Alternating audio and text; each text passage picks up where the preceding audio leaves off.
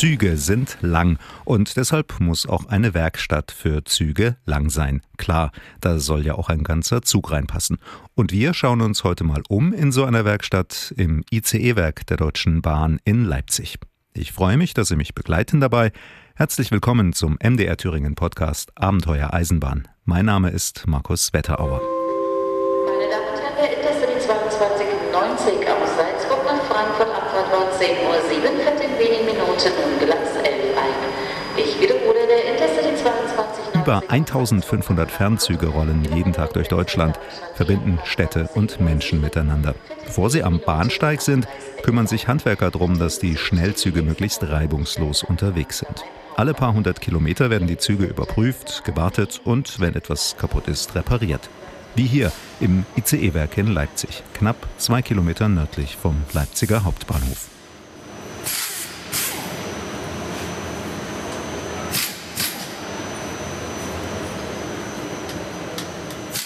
Wenn Sie die Klappen und die Abdeckung aufmachen, sehen Sie da viele Knöpfe und viele Lichter, mit denen Sie als Laie nicht arbeiten können und nicht wissen können, was Sie machen müssen. Und wenn man sich vorstellt, wie viel Kabel in so einem Zug verlegt werden müssten, damit das alles funktioniert, da kommt so einiges zusammen. Zug ist nicht gleich Zug und ICE ist nicht gleich ICE. Das ist eine der ersten Sachen, die man hier lernt. Jeder Zug hat seine Besonderheiten und deshalb müssen Fachleute ran, wenn es was zu reparieren oder zu kontrollieren gibt, sagt Werkstattleiter Michael Rehfisch. Es wird natürlich immer anspruchsvoller, die Technik wird immer ausgefeilter, weil wir natürlich unseren Kunden auch viel mehr bieten können. Wenn man jetzt so einen alten Reisezugwagen hat, der 30, 40 Jahre auf dem Buckel hat, der hat nicht unbedingt WLAN. Der hat auch nicht unbedingt so eine, so eine Klimaanlage. Da hört man noch so einen, lauten Lüfter irgendwo. Da sind noch Türen, die werden manuell geöffnet. Wenn man heutzutage in ICE 4 geht, da läuft ja alles automatisch. Dementsprechend ist das der Anspruch. Und da zeigt sich auch bei unserem Berufsbild. Früher hatten wir sehr viel Werk darauf gelegt, sehr viel Fahrzeugschlosser zu haben. Die brauchen wir auch immer noch, weil egal wie groß die Technik ist, so ein Radsatz ist halt ein Radsatz. Aber für die ganzen technischen Finesse brauchen wir natürlich auch Elektriker und Mechatroniker. Über 200 Meter ist die Werkstatthalle in Leipzig lang. Auf dem Gleis rechts steht ein Intercity-Zug mit Doppelstockwagen, kurz Tostoß. Auf dem Gleis links ein ICE-T, ein ICE mit Neigetechnik, der sich auch mal in die Kurve legen kann. Auf diese beiden Zugtypen ist die Werkstatt spezialisiert. Und für die verschiedenen Arbeiten braucht man verschiedene Fachleute, erläutert Andreas Klötzer, zuständig für das Personal im Werk. Wir haben beispielsweise den Elektroniker für Betriebstechnik hier, wir haben den Elektriker hier, wir haben den Industriemechaniker hier, der eher die Schlosserarbeiten dann eben so macht. Und wir haben auch den Mechatroniker, der sowohl für die mechanischen Sachen eben ausgebildet wird und für die elektronischen Sachen. Das sind so jetzt für die Werkstatt die hauptsächlichen Berufsgruppen. Wir haben auch noch Mitarbeiter, die Züge hier natürlich bewegen. Also wir haben auch Zugbreitschirmslokomotivführer am Standort und wir haben auch Lokrangierführer am Standort. Das sind die Lokführer, die die Züge vom Bahnsteig im Leipziger Hauptbahnhof in die Werkstatt fahren, damit Michael Rehfisch und seine Leute mit ihrer Arbeit beginnen können. Einer von ihnen ist Thomas Franz. Er wird gerade zum Mechatroniker ausgebildet. Azubis bei uns hier dürfen jede Station an dem Zug durchlaufen. Es gibt ja sozusagen mehrere Handwerksbereiche, allem elektrischen Bereich angefangen, die sich zum Beispiel um die Klimaanlage oder die Energieversorgung von dem Zug kümmern. Dann gibt es Schlosserarbeiten, die hauptsächlich sich in der Grube unten, also unter dem Zug stattfinden, an der Bremse, Laufwerk, Radsatzkontrollen. Und da läuft man jede Station durch und kann sich sozusagen dann selber orientieren, was einem am besten liegt. Und ich bin jetzt im dritten Lehrjahr so weit, dass ich sage, ich mache hauptsächlich die Bremse unten mit. Und so werde ich dann auch von den Meistereien in meinen Schichten, die ich hier habe, ganz einfach eingesetzt.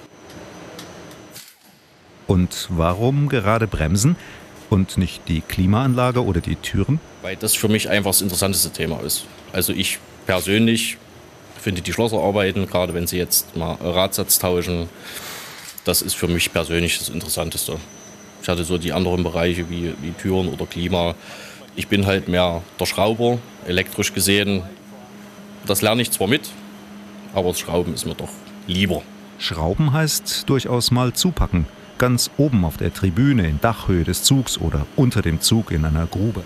Gleicht sich aus. Also es gibt durchaus, wenn Sie auf dem Dach oben arbeiten, gibt es auch durchaus anstrengende Positionen, die sie dort erfüllen müssen. Und die Grube unten ist so ausgelegt, da kann ich mit knapp 1,90 Meter ganz normal drin stehen und kann mich da unten frei bewegen. Also körperlich gesehen ist das für mich jetzt keine Riesenbelastung. Dann haben sie für jeden Bereich Hilfsmittel, sei es jetzt die Radsätze, wo sie Hubwaren haben, um die zu bewegen mit allem drum und dran. Also das ist körperlich schon erträglich. Moderne Technik erleichtert die Arbeit. Aber hin und wieder müssen Thomas Franz und seine Kollegen auch mal an den Werkzeugkasten. Es gibt durchaus noch große Schraubenschlüssel, die wir hier haben. Wir haben auch einen Drehmomentschlüssel, der geht bis 1200 Newtonmeter. Der ist ca. 2,50 Meter lang. Da möchten sie schon zu zweit anfassen, um auf die 1200 Newtonmeter zu kommen. Aber das ist der seltenste Fall. In der Regel haben sie vom, vom also das Werkzeug, was wir hier haben, sind alles neue Geräte vom Druckluftschrauber. Also sie haben da überall Unterstützung. Es ist jetzt nicht so rein schwer körperlich, ist es nicht. Thomas Franz ist 34 Jahre alt. Er hat in den vergangenen Jahren als Schornsteinfeger gearbeitet und sattelt jetzt gerade um. Das Thema Sicherheit beschäftigt ihn aber wie bisher auch.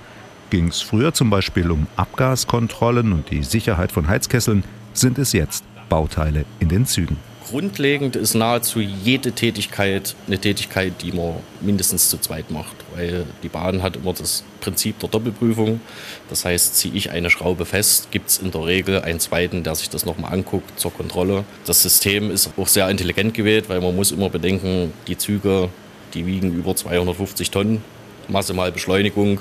Da möchte jede Schraube fest sein, die man anzieht. Deswegen gibt es so Tätigkeiten, die ich ganz alleine mache, oder auch die Facharbeiter relativ selten. Man hat immer jemanden irgendwo, der eine Mitarbeit macht, um einfach das große Ganze so zu gestalten, qualitätstechnisch, dass das passt im Nachgang. Gegenseitige Kontrolle und Verantwortung übernehmen, schon während der Ausbildung. Wie gesagt, Masse mal Beschleunigung. Das ist bei so einem Zug relativ viel und dem muss man sich bewusst sein. Ich bin ja nun ein bisschen älter und ich sage mal, an meiner früheren Tätigkeit, Abgaskontrollen und so, bei mir ging es auch durchaus um Sicherheit schon immer. Also ich habe das schon mit hergebracht, sage ich mal. Und jeder Lehrling, der hier anfängt, dem muss das nach einer Zeit einfach klar werden. Das ist gerade Bremse, elektronische Einrichtung, Zugsicherung mit allem drum und dran. Da muss man immer im Hintergedanken haben, das ist ein riesengroßes, tonnenschweres Gerät, was Menschen transportiert. Und wenn man die Einstellung im Hinterkopf hat, dann läuft es doch sehr gut.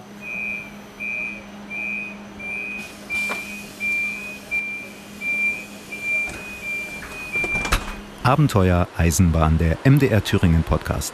Heute schauen wir den Spezialisten in der ICE-Werkstatt in Leipzig über die Schulter. Abenteuer Eisenbahn können Sie hören bei mdrthüringen.de, in der ARD Audiothek und auf vielen anderen Podcast-Plattformen. Und das Beste, Sie können den Podcast auch abonnieren. Dann verpassen Sie mit Sicherheit keine Folge mehr.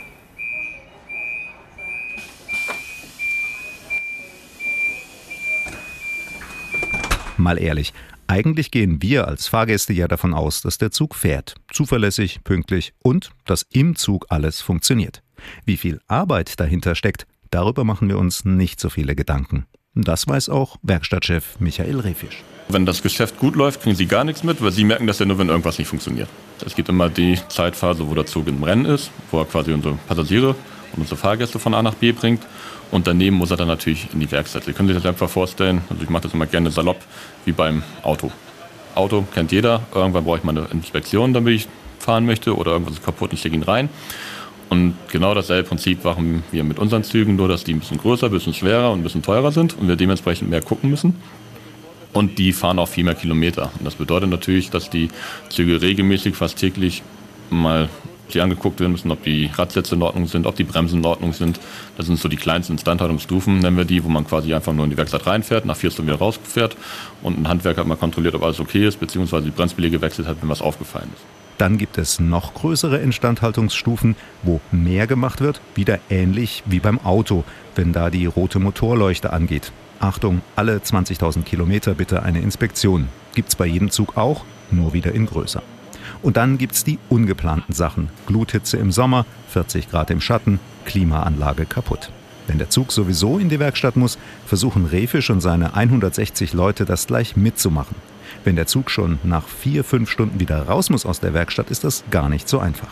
Ein anderer Klassiker? Wenn da dann halt mal wieder ein Reh oder ein Wildschwein die, die Bahntrasse kreuzt, die hält sich hier unsere Fahrpläne, haben wir dann einen Zug, der einen Wildunfall hatte. Diesen Zug wollen wir natürlich dann auch schnell wieder Stand setzen, damit auch Fahrgäste damit fahren können. Das heißt, nachdem er dann sauber gemacht wurde, kommt er zu uns und wir dürfen erstmal befunden und reparieren. Und das ist auch das Herausfordernde oder das Interessante bei der Schienenfahrzeuginstandhaltung. Wir sind ein betriebsnahes Werk.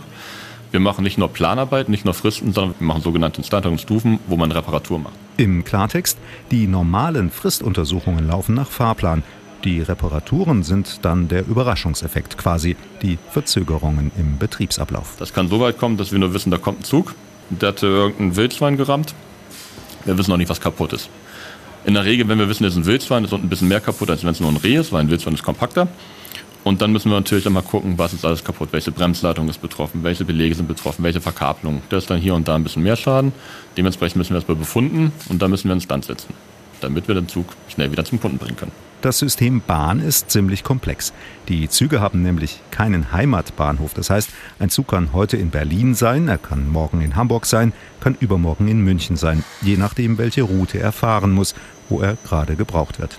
Und ein Wildschwein an der falschen Stelle passt in dieses Konzept nicht so gut rein. Also wenn jetzt quasi besagtes Wildschwein ein ICT zum Stoppen bringt, kann dieser ICT nicht weiter nach Hamburg fahren. Da gibt es dann die Kollegen von der Flotte, die prüfen, hm, ich will die Zugfahrt ja nicht ausfallen lassen. Ich habe da Kunden, die wollen ja gerne nach Hamburg. Also gucke ich, welchen Zug kann ich nehmen. Das wird dann natürlich irgendwo wo der genommen wird, der fehlt natürlich, da wird dann nachgerückt. Und dementsprechend vermisse ich dann das komplette Planungsgeschäft, was natürlich zur Folge hat, dass wir dann Mittwoch einen anderen Zug drin haben, als wir am Montag mit gerechnet haben. Ist dann immer sehr spannend, wenn du Montag alles vorbereitet hast, hast die richtigen Leute mit den richtigen Qualifikationen, das richtige Material vor Ort und dann kommt ein ganz anderer Zug. Da heißt es dann, möglichst flexibel sein, gucken, was man noch möglich machen kann. Sag mal, sehr viel Wunder werden auch wirksam gemacht. Man schafft da manchmal nicht alles. Aber das sorgt natürlich dafür, dass es auch abwechslungsreich kann. Dass ein Handwerker, der eigentlich damit rechnet, dass er heute dasselbe wie gestern macht, plötzlich eine ganz andere Herausforderung hat. Das macht es dann wieder interessant. Klar ist auch, jeder in der Werkstatt ist auf seinem Gebiet ein Fachmann. Er darf nur die Dinge erledigen, für die er geschult ist und geprüft. Also ein ICET ist anders aufgebaut als ein Dosto, da kann man nicht immer denselben Kollegen ranzlegen und wir müssen schon darauf Wert legen, dass die Leute, die die entsprechende Qualifikation haben, daran arbeiten. Das bedeutet, je mehr Baureihen wir betreuen müssen, desto unflexibler werden wir. Umgekehrt, je länger die Leute im Beruf sind, je erfahrener sie sind, desto mehr verschiedene Sachen können sie machen sagt auch Andreas Klötzer, der fürs Personal im Werk zuständig ist. Was ich so mitbekomme, gibt es keinen, der sein Leben lang nur einfache Tätigkeiten machen möchte, ja, sondern es ist halt so, jeder fängt halt irgendwo an, fängt sich dann an, mit den Grundlagen eben zu beschäftigen.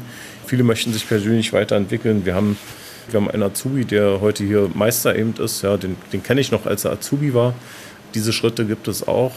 Und wir sind natürlich auch dann interessiert, dass sich jeder weiterentwickelt und auch mit den komplexen Systemen hier umgehen kann.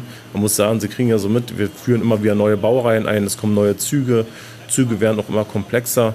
Die Züge sind nicht mehr wie vor 40 Jahren, 30, 40 Jahren, wo eben viel mehr Mechanik eben noch in den Zügen verbaut war, sondern sie haben ja heute rollende, hochkomplexe Systeme. Und da müssen wir eben auch zusehen, dass die Mitarbeiter diesbezüglich auch entwickelt werden, diese Systeme nachher zu beherrschen und auch instand zu setzen.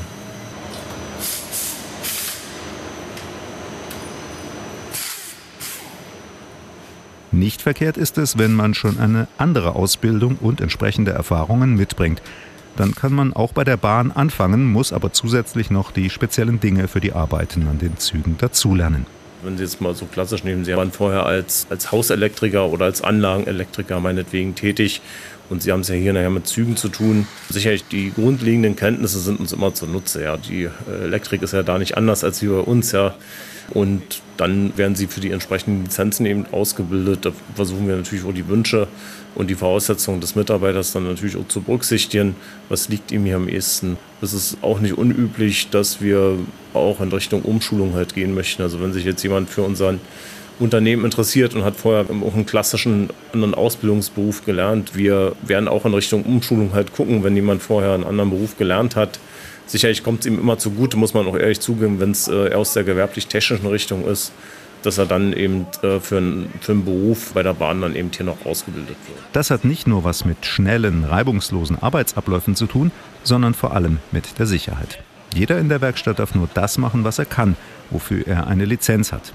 Wird bei der Wartung ein Problem am Zug festgestellt, bleibt der Zug stehen, bis wieder alles in Ordnung ist, sagt Werkstattchef Michael Refisch. Das können Sie sich vorstellen, wie Sie schicken Ihren Kfz in die Werkstatt, wollen Montag in Urlaub fahren, Donnerstag fahren Sie hin, Freitag kommt der Anruf, du, das und das ist kaputt, der fährt nicht weiter. Dann denken Sie auch, hm, will ja eigentlich in Urlaub fahren, brauche ich einen Ersatz. Das läuft bei uns genauso. Wenn wir der Flotte sagen, dieser Zug fährt erstmal nirgendwo hin, dann lassen wir ihn noch nicht raus. Und dann kann da die Flotte auch nicht sagen, hey, ich brauche ihn, gib ihn her, weil dann sagen wir, nee, der ist jetzt unser. Der ist jetzt laut Regelwerk bei uns in der Betreuung. Das heißt, der geht erst wieder raus, wenn wir damit zufrieden sind, dass der sicher ist. Und dann kann sich auch der Chef dann auf den Kopf stellen, Sicherheit geht vor. Und dementsprechend legen wir sehr viel Wert auf die Sicherheit. Das liegt uns sehr am Herzen und sind dazu auch verpflichtet, dafür sicher zu stellen. Bremsen, Räder, Stromabnehmer und die kleine Leselampe überm Sitz. Die Mannschaft von Michael Rehfisch muss schauen, dass alles funktioniert. Die erste Priorität ist, dass das Fahrzeug sicher ist, Bremse, Antrieb etc. Wir schauen uns natürlich aber auch an, was brauchen unsere Kunden. Uns ist wichtig, dass wenn wir einen Fahrgast haben, der zum Beispiel von Leipzig nach Hamburg fährt, uns ist nicht nur wichtig, dass der Zug fährt und dass er pünktlich fährt, uns ist auch wichtig, dass die Qualität stimmt. Das heißt, ich möchte nicht, dass im Sommer die Klimaanlage ausfällt. Wenn ich persönlich nach Hamburg fahre, möchte ich aber auch die Möglichkeit haben, ins Restaurant zu gehen. Ich möchte nebenbei einen Film bei YouTube gucken, dann möchte ich dazu ein Bierchen trinken. Dafür muss ja dementsprechend alles repariert sein. Das heißt, wir legen sehr viel Wert darauf, dass unsere sogenannte Galley funktioniert. Das ist unser Restaurant, dass die Kollegen da das Bier zapfen können, dass sie einen heißen Kaffee kriegen. Uns ist aber auch sehr wichtig, dass das WLAN funktioniert, damit die Kollegen halt ihre Filme gucken können. Und was immer auch noch sehr interessant ist, dass die Fahrgastinformationssysteme funktionieren. Denn im Endeffekt, wenn Sie als Nicht-Bahner mal mit der Bahn fahren und feststellen, dass Sie Platz reserviert haben, nicht wissen, wo Sie hin müssen, ist es schwierig.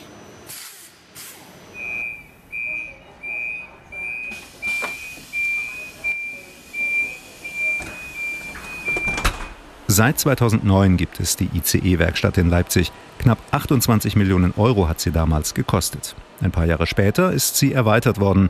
Heute kümmern sich die Handwerker dort vor allem um die ICE-T-Züge und um die Intercity-Züge mit Doppelstockwagen. Aber auch mit vielen anderen Loks und Waggons kommen die Spezialisten zurecht.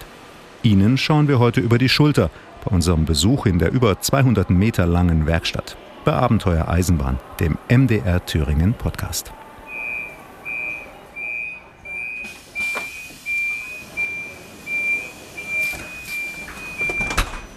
Sie müssen sich ja vorstellen, wenn Sie zum Beispiel von München, könnten Sie bis nach Rügen fahren. Unterwegs tauchen Sie den Zug nicht. Da können Sie eine Direktverbindung fahren, da, kommen einige Kilometer zusammen und irgendwann wird der Zug auch mal zurück. Und dann fährt er dann halt wieder zurück nach München, wenn es glatt läuft. Und dann haben Sie relativ schnell sehr viele Kilometer geschrubbt. Und da will dann jeder mal drauf gucken, weil es natürlich bei so vielen Menschen, die da mitfahren, dann, ich sag mal, wenn ich mit meinem privaten Pkw fahre und höre die Bremse quietschen, dann, ja gut, dann mache ich das halt nächste Woche, passt doch so, passiert ja nicht viel. Wenn ich aber ein paar hundert Menschen hinter der Lok im Zug sitzen habe, dann denke ich mir natürlich schon, hm, wenn die Bremsen quietschen, ist nicht gut. Also ab in die Werkstatt. So ein Schnellzug reist jeden Tag ganz schön viele Kilometer runter. Und auch deshalb muss er viel öfter zur Kontrolle in die Werkstatt als ein Auto. Pauschal kann man sagen, jede Nacht geht der Zug irgendwo rein. Also ich glaube, alle 2000 Kilometer ist die, die kleinste Einheit, die man machen kann. Und dann ist je nach Kilometerlaufleistung oder je nach Zeit entsprechende größere Pakete. Wir haben zum Beispiel bei dem Reisezugwagen, beim Dosto, den wir haben, da sind die einzelnen Waggons einzeln aufgestuft, dass du sagen kannst, okay, die ersten beiden kriegen jetzt eine Nachschau und die anderen beiden kriegen eine größere Instandhaltungsstufe. Und so wird das dann durchgeplant, dass jeder regelmäßig seine entsprechende Instandhaltungsstufe hat. Und das muss man sich merken, je größer quasi die Instandhaltungsstufe ist, desto mehr wird gemacht und desto mehr Zeit brauchen wir auch dafür. Trotzdem versuchen Michael Refisch und seine Leute, die Zeit in der Werkstatt möglichst kurz zu halten. Zum Beispiel dadurch, dass auf drei Ebenen gleichzeitig gearbeitet wird unterm Zug in einer Grube, neben dem Zug und im Zug und über dem Zug. Alles Unterzug, das ist fürs Laufwerk und für die Bremsen. Wenn Sie am Bahnsteig sehen, das haben Sie meistens Bahnsteinkante, da können Sie nicht viel machen. Und wenn Sie unter den Zug langlaufen, der Ergonom mit 1,90 Meter kein Problem, dann können Sie einmal richtig inspizieren. Also Sie müssen ja auch die Komponenten sich ansehen, wenn Sie wissen ob die in Ordnung sind und dann auch wechseln. Die Jungs kriegen dafür extra einen Lehrgang, dass sie zum Beispiel Fahrzeuginspektor sind und dann sehen die halt, dann auch mit dem Messgerät nachprüfen, okay, wie weit ist der Bremsbelag runter, um zu entscheiden, ob der Bremsbelag getauscht werden muss oder nicht. Das kann man zum Beispiel unten sehr gut machen. Neben dem Zug werden zum Beispiel mit Ultraschall die Lager geprüft oder die Wellen. Das ist auch die richtige Höhe, wenn die Besandungsanlage gefüllt wird. Der Lokführer braucht manchmal Sand, um die Wirkung der Bremsen zu erhöhen. Dann kann ich noch im Zug arbeiten. Das ist eigentlich selbsterklärend. Alles, was im Zug kaputt gehen kann, das fängt bei einem Sitzpolster an, bis zum WC-Deckel, der mal getauscht werden will, bis zur Fahrgastinformationsanzeige, die repariert werden muss. Das machen wir dann im Zug.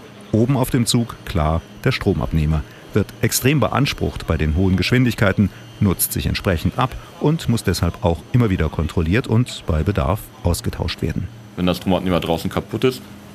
Ich sag mal, in der Walla Pampa klettert niemand gerne ungesehen auf den Zug rauf, könnte ja runterfallen. Und dann gibt es da noch eine Oberleitung, die hat 15.000 Volt, mit der wir auch nichts zu tun haben. Dementsprechend bietet sich die Arbeit in der Werkstatt an. Die Spezialisten in Leipzig arbeiten aber nicht nur auf drei Ebenen übereinander, sondern auch hintereinander. Schließlich ist der Zug lang und es gibt überall was zu tun. Da ist es schon teilweise so, dass man sich absprechen muss, wie kommen wir uns jetzt nicht in die Quere. Da werden die Arbeitsketten ausgeplant, dass die Leute sich nicht gegenseitig behindern. Und da hast du Leute, die sind unten am Arbeiten, im Zug am Arbeiten, auf dem Zug am Arbeiten. Manchmal setzen wir eine Doppelbeschicht ein, wenn wir viel machen müssen. Da man kann dann so sagen, bei 30, 40 Arbeitsketten brauchen wir da auch 30 bis 40 Leute. Planen ist das eine. Und wenn etwas Ungeplantes dazwischen kommt, wie flexibel sind Michael Refisch und seine Mannschaft dann? Es kommt immer darauf an, wie kurzfristig ich die Info kriege. Wenn ich quasi morgens um 6 anfange und morgens um 6.30 Uhr ein neuer Zug da, dann ist der Drops gelutzt, da kriege ich so schnell keine Leute mehr. Wenn ich aber weiß, okay, übermorgen kommt ein Unfallzug, das und das ist beschädigt, dann habe ich noch die Möglichkeiten, da ich prüfen kann, okay, kann ich ein paar Kollegen von einer anderen Schicht umgruppieren, umschichten, muss ich mit Mitarbeitern sprechen, ob das für ihn passt oder nicht und dann sind wir schon in der Lage, da zu reagieren. Manchmal hilft die moderne Technik sogar mit und kündigt schon mal an, was zu erledigen ist, wenn der Zug dann eintrifft, sagt Andreas Klötzer. Es ist ja so, dass durch die Computertechnik eben viele Dinge viel schneller halt eben auch in die Werkstätten gemeldet werden. Also die Werkstätten wissen in der Regel dann schon, nicht immer, es gibt auch diese berühmten Ausnahmefälle, wo plötzlich irgendwas auftritt, aber ansonsten ist es Schutz und sind immer wiederkehrende Instandhaltungstätigkeiten. Und diese Tätigkeiten durch die Elektronik eben halt auch vorgemeldet und dann hier eben verteilt. Und dann wird eben auch schon geguckt, wir reden immer vom Fahrzeugmanagement, der Eigentümer der Fahrzeuge, der sozusagen entscheidet, wo welche Instandhaltung dann eben auch gemacht wird. Und dann wird mit den Werkstätten schon geguckt, wir haben das und das Thema meinetwegen, könntet ihr das vor Ort machen, habt ihr ein Zeitfenster dafür, habt ihr die Infrastruktur gerade dafür? Und dann wird eben da auch relativ kurzfristig entschieden, wo dann eben was halt gemacht wird. Also es hilft in jedem Fall, auch bei der Fehlersuche, es ist ja so ein bisschen auch wie beim Auto, wo sie eben dann ein Tablet oder ein Laptop eben halt anschließen und wo dann eben über Federcodes dann auch die Meldung kommt, das und das ist jetzt mein Ding zu machen. Und dafür sucht die Bahn in Leipzig und auch anderswo immer gute Leute, bildet aus und weiter. Lokführer, klar, aber auch Mechatroniker und Industriemechaniker. Andreas Klötzer freut sich, wenn sich nicht nur Männer für die Werkstatt bewerben. Ganz im Gegenteil, wir sind auch immer daran sehr interessiert, dass wir hier auch Frauen beschäftigen. Kämpfen da natürlich auch ein bisschen so mit diesen traditionellen Vorurteilen. Aber grundsätzlich sind wir da offen. Also bei uns kann jeder arbeiten, egal ob er Mann, Frau, divers ist, äh, ob er eine Behinderung hat. Wir freuen uns über jeden, der zu uns kommt. Wir reden vorher auch realistisch, wie er sich hier einbringen kann. Uns ist klar, dass man hier auch sehr viel lernen muss, aber jetzt, was jetzt jemand irgendwie mitbringt oder wie da die persönliche Ausrichtung ist, das spielt für uns überhaupt keine Rolle. Bleibt abschließend noch die Frage nach dem Lieblingszug. Für Azubi Thomas Franz ist die Sache klar. Der ICE T ist schon mein Favorit. Unter anderem haben wir dann noch einen IC Dosto. Das ist der Doppelstockzug, den wir auf den anderen Gleis drüben äh, stehen haben. Ich persönlich mag den ICE lieber. Ich kenne den aus meiner Kindheit. Das war immer schon der Zug, mit dem ich einfach am meisten Kontakt hatte. Dann ist bei dem die Technik einfach ein Ticken interessanter, weil der die ganze Neigetechnik drin verbaut hat. Das ist einfach arbeitstechnisch und so viel interessanter für mich jetzt. Aber ich schraube natürlich genauso gerne an dem IC-DOS rum. So ist es jetzt nicht. Aber von der Technik her interessiert mich der ICET schon durchaus mehr. Andreas Klötzer muss bei der Frage nach dem Lieblingszug auch nicht lange überlegen. Der ICE 4, weil ich so häufig mit dem fahre. Ich bin relativ häufig zwischen Leipzig und Berlin unterwegs. Für mich ist es wirklich ein würdiger Nachfolger, der in die Fußstapfen des ICE 1 tritt. Ich bin schon relativ lange bei der Bahn, jetzt im 32. Jahr. Und wenn ich so nochmal überlege, ich habe auch eine totale Schwäche für den ICE1, weil das für mich so der, der Klassiker im Hochgeschwindigkeitsverkehr ist, der mit dem bei der Bahn auch eigentlich ein neues Bahnzeitalter halt auch angefangen hat. Und wenn man heute mal auch so in die Bahngeschichte so zurückguckt, dann kann man hier doch wirklich von einem Quantensprung halt sprechen, wenn sich in Sinn 1988 Einführung in den ICE-Verkehr erstmalig Geschwindigkeiten bis 250 Stundenkilometer. Sie haben auf immer ganz andere Reisezeiten. Ja. Also es war schon so ein Eintritt in auch ein neues Bahnzeitalter. Und aus dem Grund habe ich wirklich auch eine Schwäche für den ICE 1. Werkstattleiter Michael Rehfisch mag den ICET lieber als den IC. Der Grund dafür liegt eigentlich auf der Hand. Naja, Dosto hat keine Bierzapfanlage an Bord. Haben Sie auch einen Lieblingszug oder einen Lieblings-ICE? Dann schreiben Sie mir das doch mal. Einfach eine Mail schicken an abenteuer-eisenbahn.mdr.de. Damit geht unser Blick hinter die Kulissen der ICE-Werkstatt in Leipzig zu Ende. Danke, dass Sie dabei waren. Den nächsten MDR Thüringen Podcast Abenteuer Eisenbahn hören Sie in einem Monat, wie immer am letzten Sonntag im Monat. Bis dahin wünsche ich Ihnen eine störungsfreie Fahrt. Ihr Markus Wetterauer.